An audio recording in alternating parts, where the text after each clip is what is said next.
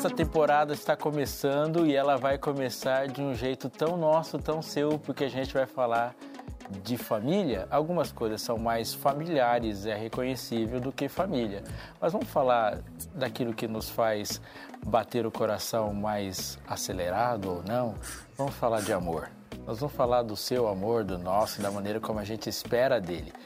Esse aqui é o Vertical Cast que está sendo disponível pelo YouTube, mas também em outras plataformas. Então, se você não se inscreveu ainda, faça isso. Se inscreva no canal para você receber também as notificações. Caso você clique aí, já clica no sininho. Eu tenho a alegria de hoje começar esse vertical e começar essa temporada com a minha amiga Fabi, que a gente está no Vertical Home, Vertical Família, e ela tá lá na casa dela.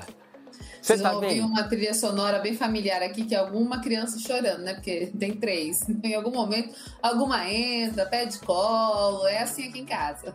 Nossa, Fabi, eu vou torcer para isso acontecer, porque daí a gente dá um clima mais top mesmo para ver se na prática é assim. Mas aqui né? sempre acontece. Aqui a gente faz live com criança mamando, é outro pedindo para ir no banheiro. Mamãe, acabei de limpar. Quem acompanha, quem acompanha aqui, minha filha, esse é o home studio na real. E aí é legal que o roteiro deles é um roteiro próprio, né?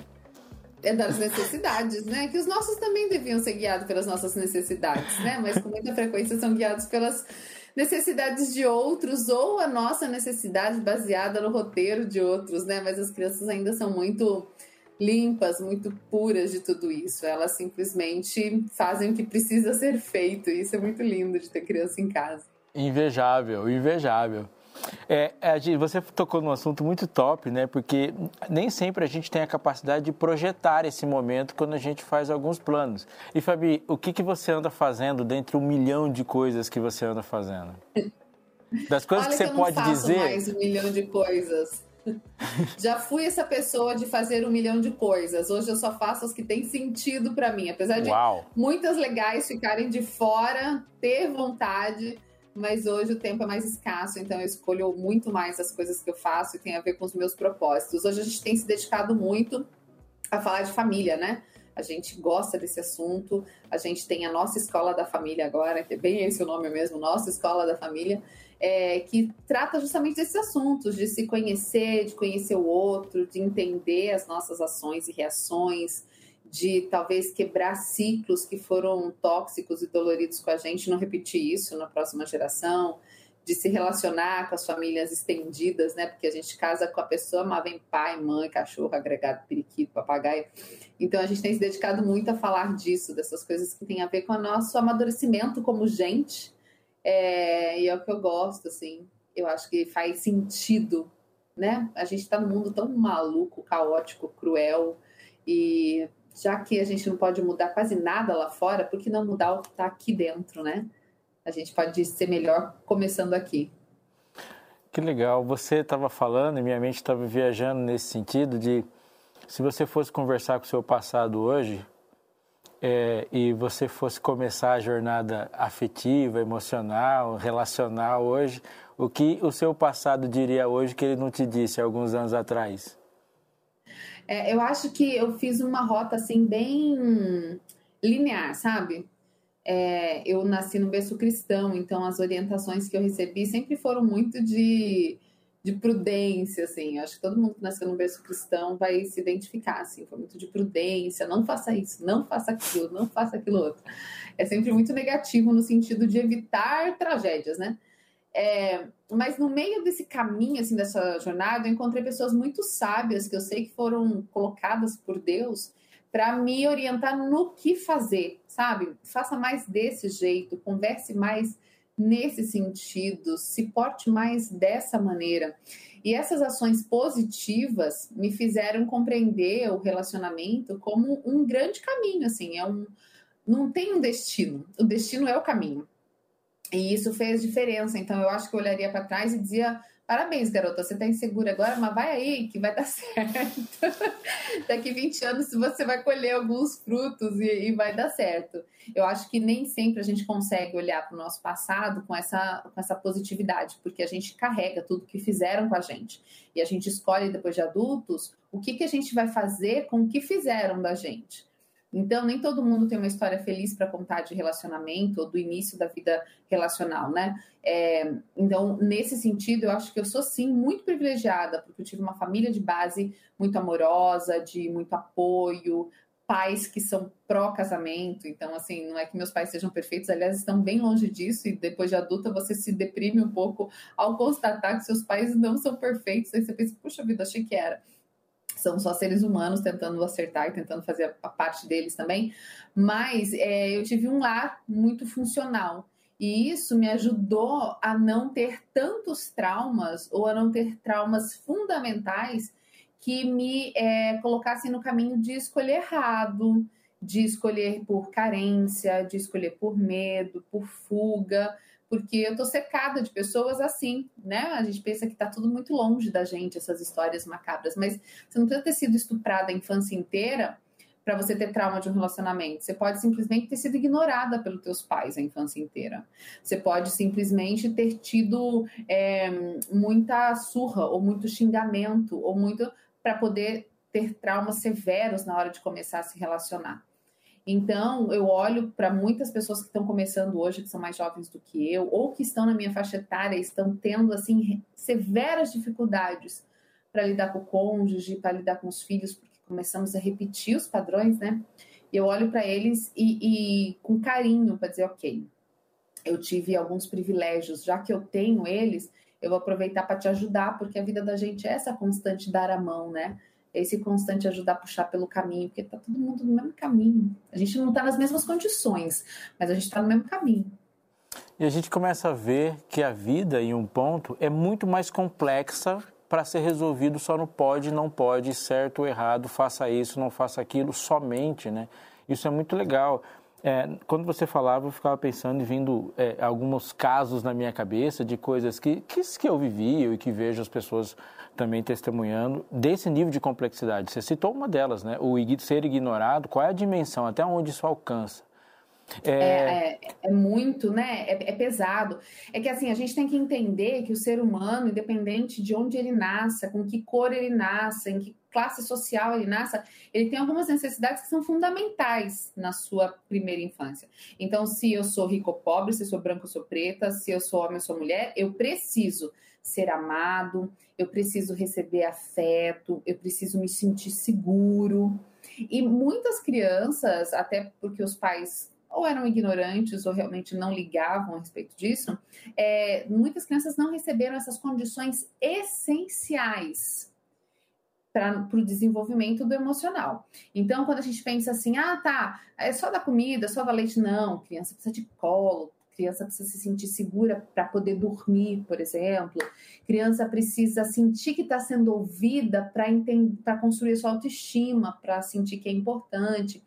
Só que são coisas que são muito recentes no sentido de entendimento, porque mesmo a psicologia positiva, esses ensaios mais recentes que olham dentro da nossa cabeça, isso é tudo tem 40, 50 anos isso de estudos, né, de início de estudos. A gente começa a ver as máquinas de tomografia computadorizada, de ressonância magnética nas últimas quatro, cinco décadas, que consegue ver dentro da gente. A partir daí, os estudiosos começam a fazer é, estudos em grande escala, começam a ter os primeiros resultados na academia, no círculo pequeno de intelectuais, esses assuntos começam a ir para a mídia, da mídia viram livros populares. Quer dizer, a gente tem um negócio que faz o quê? 10 anos que a gente começa a entender a importância de algumas coisas e de alguns padrões comportamentais.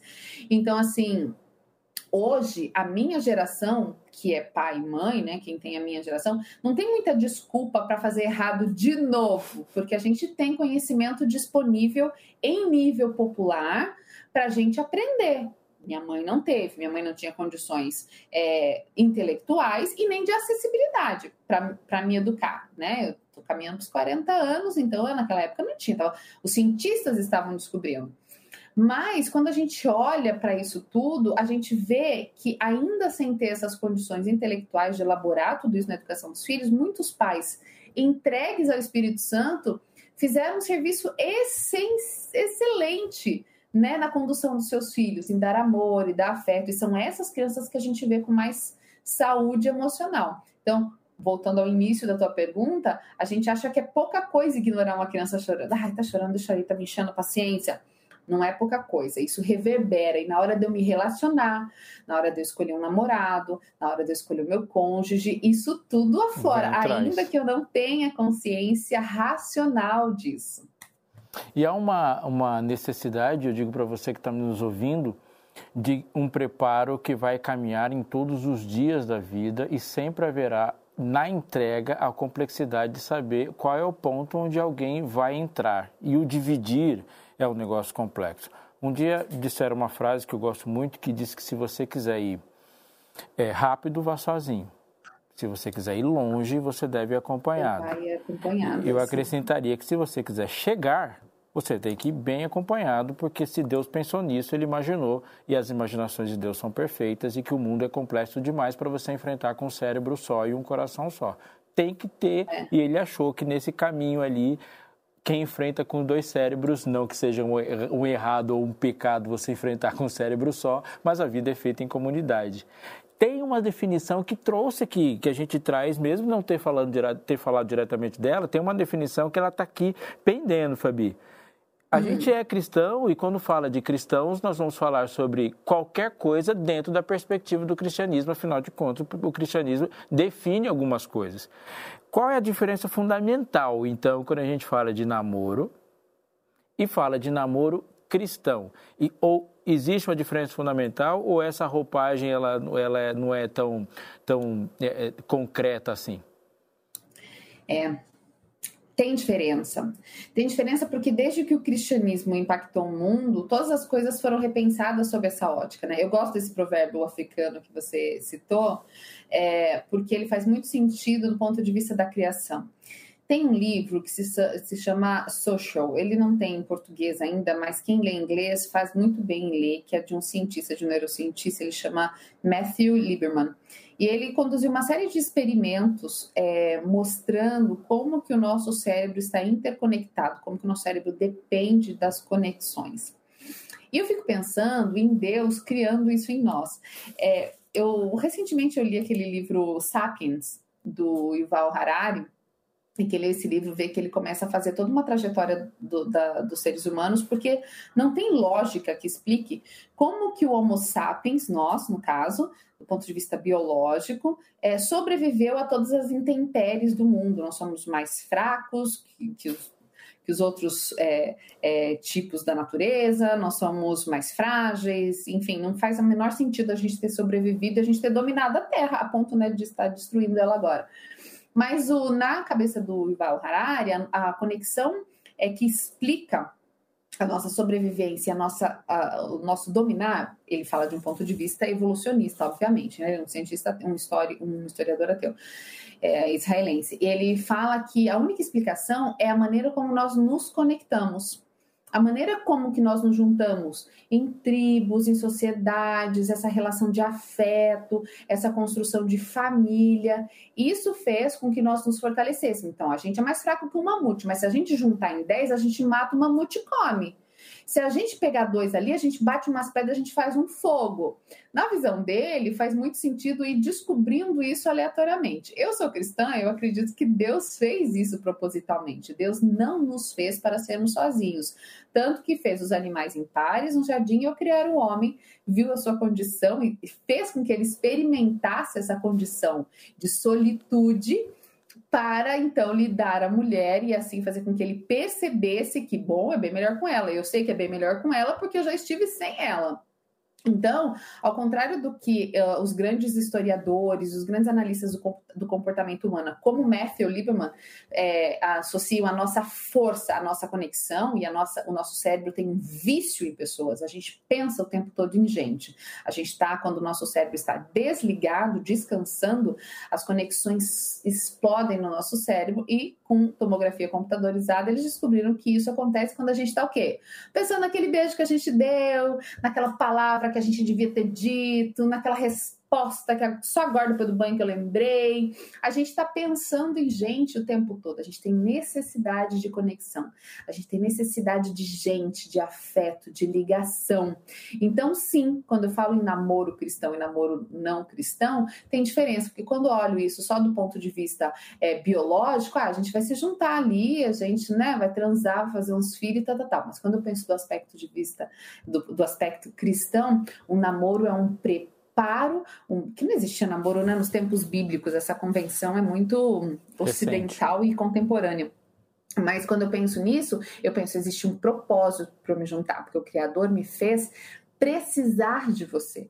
O Criador me fez ter prazer em estar com você. Então, a partir dessa conexão que eu vou honrar, porque ele tem a ver com sagrado, né? Eu vou honrar isso, é, fazendo com que a nossa relação e a família que a gente vai constituir não seja banalizada, apesar de tudo ser tão banalizado, porque eu, eu admito que diante de mim tem outra criatura de Deus. Isso é tremendo, porque Adão, com o cérebro incomparavelmente mais potente do que o nosso, não fez uma escolha tão complexa como nós, porque Adão não tinha que escolher qual seria a mulher ideal para ele. Ele olhou para Deus e manifestou essa necessidade. Obviamente que há um reconhecimento profundo ali, mas as perguntas que nós temos que responder é: Senhor, para onde vou? Com quem vou? A gente tem alguns bilhões de escolhas nessa complexidade que Adão não tinha. E uma coisa que sempre chega é assim, é, para mim, pelo menos, né, pastor, eu tô, eu tô com uma dúvida. E a dúvida tem a ver com os critérios de escolha sobre com quem vamos. É, a gente lida com umas discussões hoje é, muito importantes quanto a isso. Por exemplo, quando a gente fala de violência doméstica. Em algum momento, os casos de violência doméstica passaram por um critério de seleção que falhou, ou um critério, no mínimo, de detecção que ele não é tão preciso quanto a realidade impunha que ele fosse.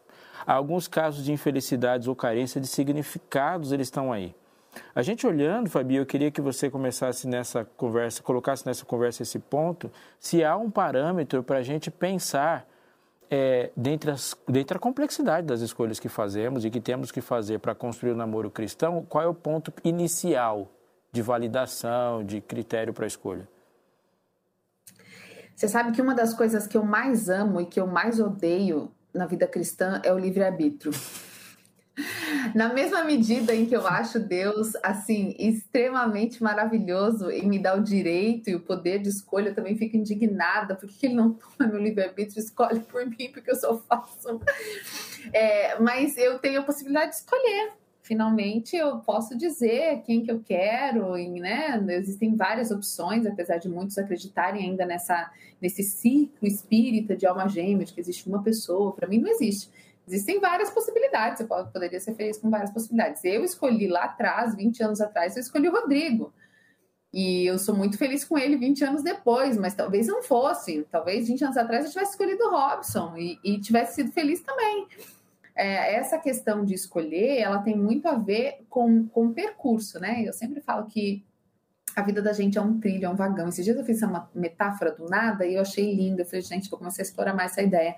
Mas eu acho que a visão da gente, a minha visão de vida é um grande trem, sabe? E que os vagões, eles são as pessoas e as condições em que elas entram na nossa vida, às vezes entrando numa estação, descendo na outra, às vezes permanecendo do início ao fim, às vezes andando algumas estações e desembarcando em algum momento. Mas é, é isso.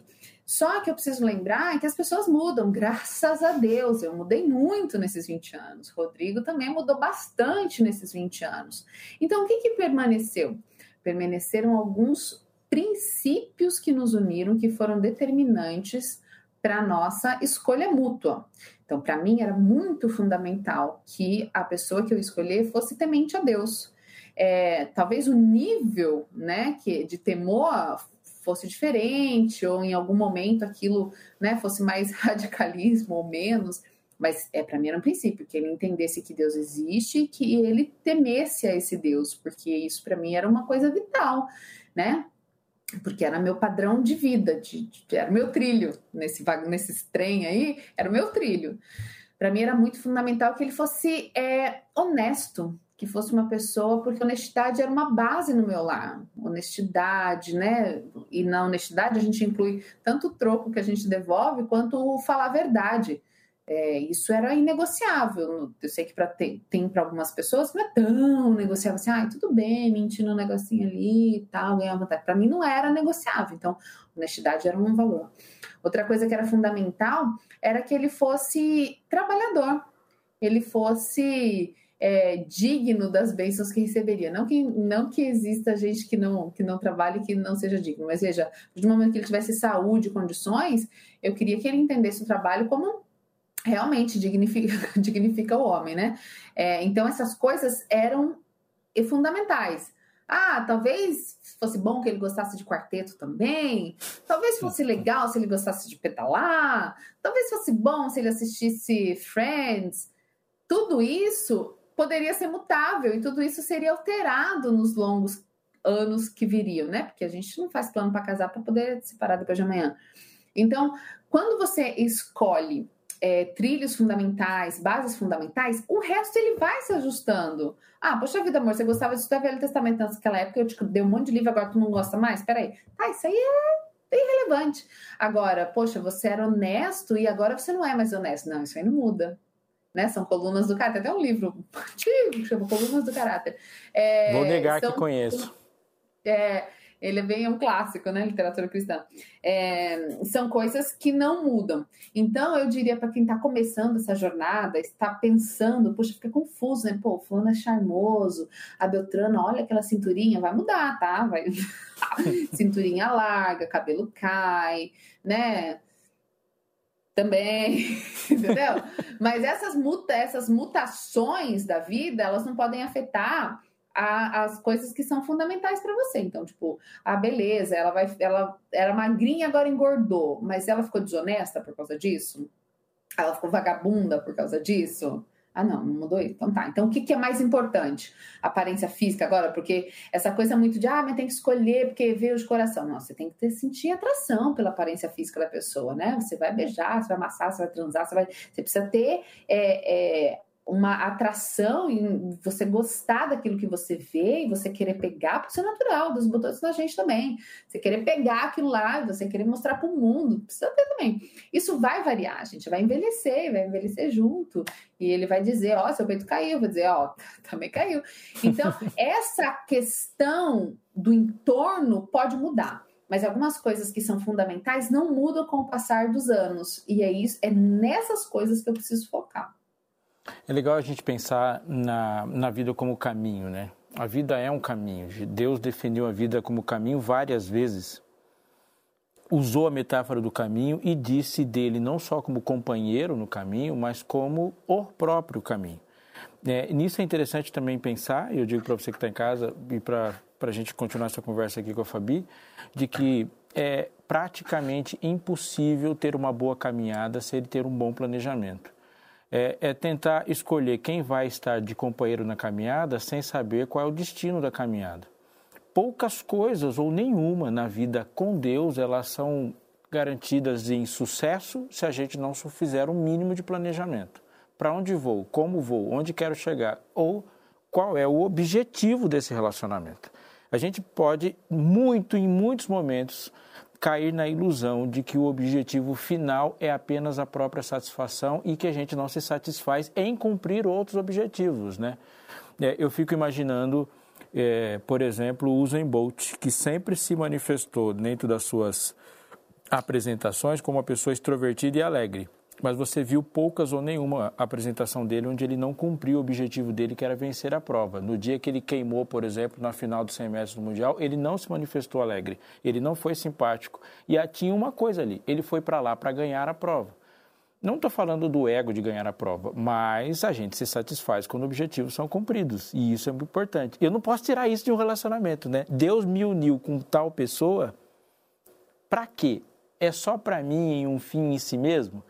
É, é muito legal e eu queria que você comentasse isso também, porque quando eu penso, por exemplo, e você falou bastante do seu relacionamento, a maneira como você escolheu, mas você consegue transmitir claramente que no seu casamento, por exemplo, e você ah, pode conectar isso desde o namoro, adquiriu uma característica de não só não somos um casal feliz, somos um casal que dá uma certa contribuição para o restante da humanidade. E qual é o impacto disso, por exemplo, para quem vai querer pensar em começar um relacionamento no namoro? É, eu acho que as pessoas precisam entender os seus propósitos. Nós somos um casal é, hoje com filhos e entendemos que antes de contribuir com a humanidade, quando você fala para esse negócio grandioso, né? Contribuir para a humanidade. Tem uma humanidadezinha aí, né? Tem vários é, representantes. A gente, a gente, contribui exatamente para, para os humaninhos que tem aqui, porque, né? Que baita ajuda poder oferecer Uau. três seres humanos saudáveis, íntegros, né, para a sociedade. Acho que é uma baita contribuição, assim. É, mas uma relação cujo fim em si mesmo é só o prazer pelo prazer, a satisfação da companhia mútua, ela não é frutífera. Ela não é, é, E isso não tem a ver com ter ou não filhos, não tem a ver com maternidade e paternidade, tá? Isso tem a ver com o que vem depois que vocês se juntam. É, em primeiro lugar, eu acho que uma relação sólida, ela deve apontar para o céu, ela precisa apontar para o céu esse casamento, esse namoro, ele precisa me levar para algo mais, para algo superior. Do contrário, ele é mera massagem de desejos, ele é mera massagem de ego, ele é mera é, passagem de tempo, né? Ou, sei lá, gastar tempo, não sei como a gente denominaria isso. A sua relação contribui seja com outros, seja com outros. A sua relação faz você sair de um ponto A para um ponto B melhor, né? Ou faz você decair, ou faz com que as pessoas ao redor de vocês, sejam filhos, sejam parentes, só vem conflito e só vem atrito e aquilo faz mal para todo mundo. Que tipo de relação é essa? É uma relação que contribui, que frutifica, ou é algo que faz com que tudo ao redor dela seja ruim?